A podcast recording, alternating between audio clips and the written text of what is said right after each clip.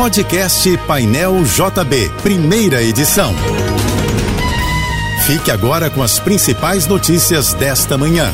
Oferecimento Assim Saúde. Hospitais, clínicas, exames e mais de mil consultórios. Ligue 2102 5555 e Univassouras, formando o profissional do futuro.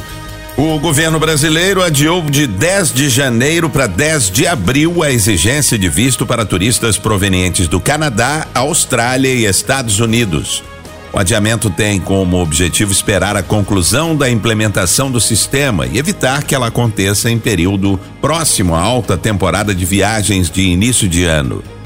Esta sexta-feira no Rio ainda vai ser de tempo nublado, sujeito a chuvas isoladas. Segundo o Instituto Nacional de Meteorologia, a temperatura deve chegar hoje aos 31 graus.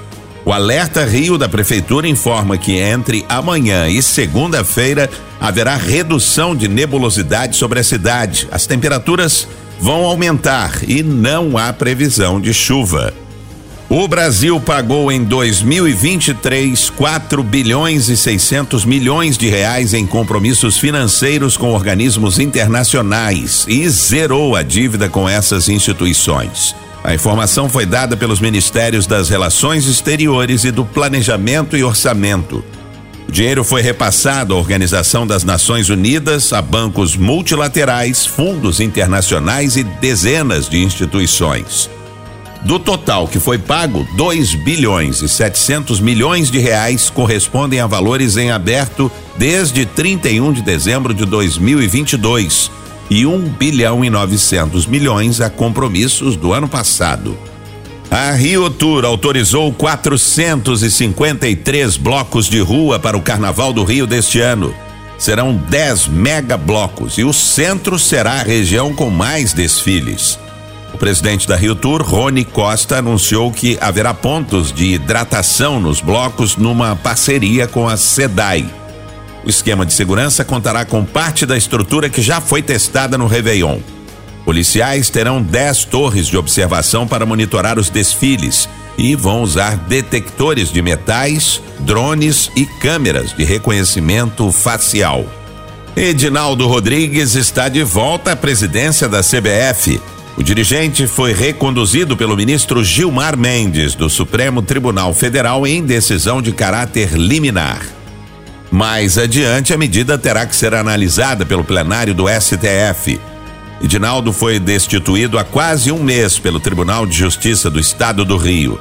Gilmar Mendes acolheu uma ação ajuizada pelo PCdoB o partido alegou que a intervenção do TJ no Rio na CBF poderia impedir o Brasil de disputar os Jogos Olímpicos de Paris deste ano. É que hoje termina o prazo para as inscrições no Pré-Olímpico de Futebol e a FIFA não aceita inscrições feitas por interventores. O INSS vai começar a testar no próximo dia 15 ferramentas de inteligência artificial para cruzar dados de atestados médicos e detectar possíveis fraudes. Através do sistema Ateste Med, o usuário pode enviar de forma online o atestado médico e fazer o pedido de benefício por incapacidade temporária sem precisar de perícia médica presencial. Membros da Associação Nacional dos Médicos Peritos sustentam que o sistema favorece fraudes. E o Ministério da Previdência Social contesta a afirmação. Como já é tradição, os frades capuchinhos estão abençoando os fiéis nesta primeira sexta-feira de janeiro no Santuário Basílica de São Sebastião dos Frades Capuchinhos, na Tijuca, zona norte do Rio. Serão realizadas missas de hora em hora até às sete da noite. E as bênçãos serão aplicadas com água benta a cada meia hora no pátio da igreja, que fica na rua Doc Lobo 266. As bênçãos dos frades capuchinhos são dadas sempre na primeira sexta-feira de cada mês, mas a procura maior é na primeira sexta do ano.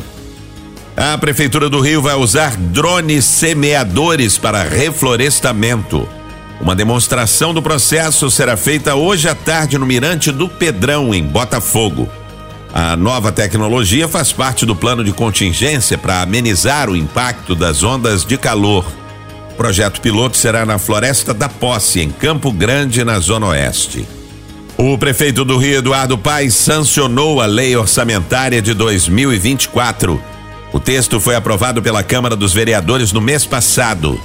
Ao todo, o município prevê uma arrecadação de 45 bilhões e 700 milhões de reais. A área de educação deve receber um maior investimento, um total de 9 bilhões e 400 milhões de reais, vindos do Fundo do Tesouro e de outras fontes. A Prefeitura do Rio informou que os recursos serão aplicados em melhoria de infraestrutura, incluindo climatização de salas de aula. Começa hoje o período de inscrição para o concurso público do curso de formação de soldados fuzileiros navais da Marinha. São 1.680 vagas com admissão em 2025, destinadas para jovens com idade entre 18 e 21 anos. Para participar é necessário preencher alguns requisitos, como não possuir antecedentes criminais e ter ensino médio completo ou estar em fase de conclusão. As inscrições podem ser feitas no site da Marinha e vão até o dia 16 de fevereiro. Você ouviu o podcast Painel JB, primeira edição.